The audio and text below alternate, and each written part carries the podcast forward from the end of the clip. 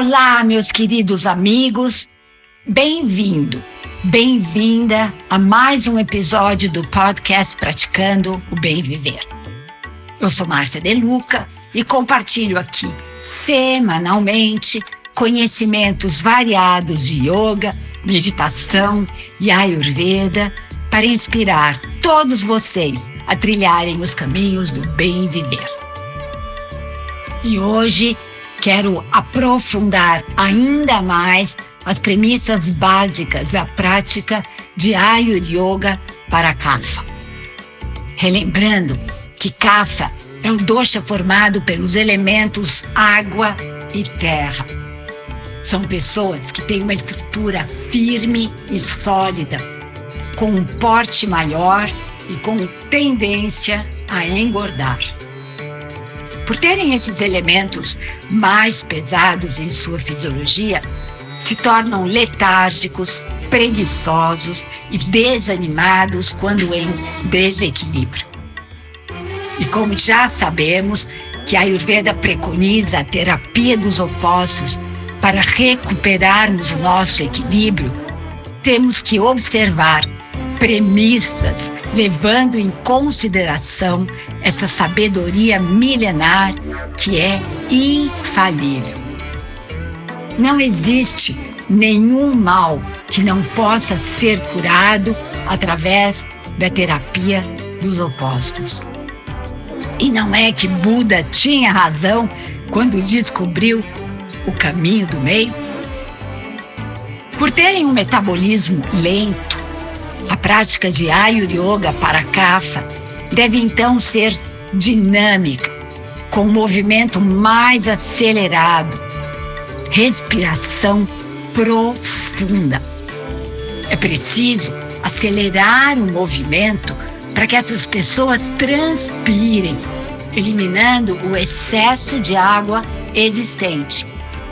E esse ritmo também estimula a mente preguiçosa dessas pessoas. Os CAFA são pessoas de constituição física mais forte, portanto, aguentam um exercício físico mais forte também, diferentemente de quem é vata, que são as pessoas frágeis e franzinas. Lembram? É preciso também muito estímulo para incentivar a prática em oposição a uma leve nostalgia e melancolia que podem ser instaladas nas pessoas CAFA. E aqui, as premissas básicas e muito importantes a serem consideradas. Aumentar o batimento cardíaco e seu ritmo colocar atenção plena na abertura do peito em absolutamente todas as posturas, pois é o local sede onde se acumula desse dosha. Elevar o interior dos calcanhares, as coxas, sempre enfatizando o movimento ascendente do prana elevar também o assoalho pélvico e todas as posturas que você puder elevar os braços otimizam o estímulo para esse tipo de pessoa.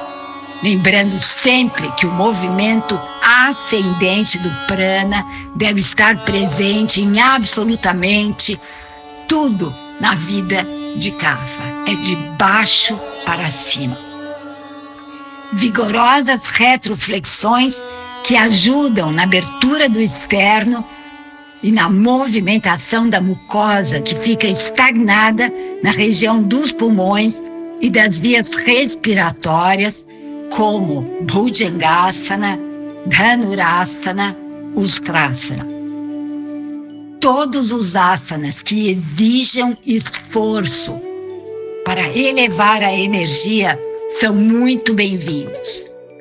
As torções devem ser sempre executadas com a percepção da coluna ereta, do peito escancarado e do movimento ascendente do cox para cima.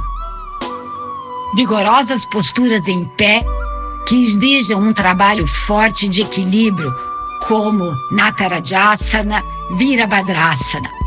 E também Tadasana, sempre com atenção nesse movimento ascendente do prana. Por isso que eu estou enfatizando várias vezes aqui a necessidade do movimento ascendente. Todos os asanas em pé devem ser feitos com elevação do arco do pé, das coxas e do assoalho pélvico. Agora existem dois pranayamas excelentes para energizar e dinamizar essas pessoas. Bástrica, o exercício do fole acelerado. Você deve respirar rapidamente como um cachorrinho. Esse pranayama ativa o metabolismo, promove uma ascensão da energia e melhora o poder da digestão, que é lenta nesse dosha. Kapalabhati é o exercício do crânio brilhante estimula o funcionamento dos neurônios, desanuviando a mente e aumentando também energia estagnada. Podem ser feitos a qualquer hora do dia e funcionam muito bem como antídotos para as características desse doja.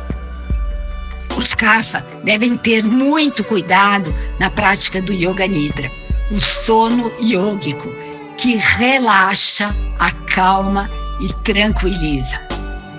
Diferentemente dos vata, que precisam desse relaxamento por um tempo maior, a técnica de descontração para a cafa deve ser mais curta, para que essas pessoas não embalem no sono e se tornem ainda mais letárgicas.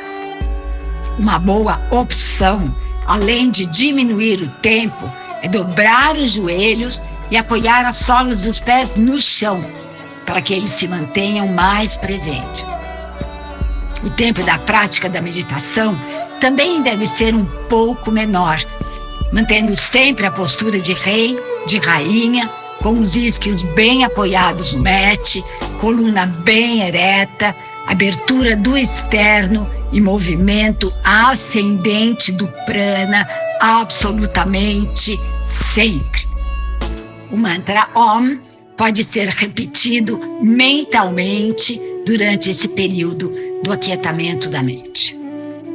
E aqui finalizo os conceitos básicos da prática de Ayur Yoga para Vata, Pitta e Kapha. Relembrando a todos que a Ayurveda preconiza que somos seres únicos e individuais e que todas as abordagens também seguem esse princípio. E aqui me despeço com a saudação indiana, o ser que habita em mim, reverencia o ser que habita em você e todos somos um ser de pura luz. A partir desse conceito, procure se colocar sempre no lugar do outro, aumentando dessa maneira a sua compreensão dos fatos como são e dos sentimentos das pessoas. Grande beijo, Namaskar.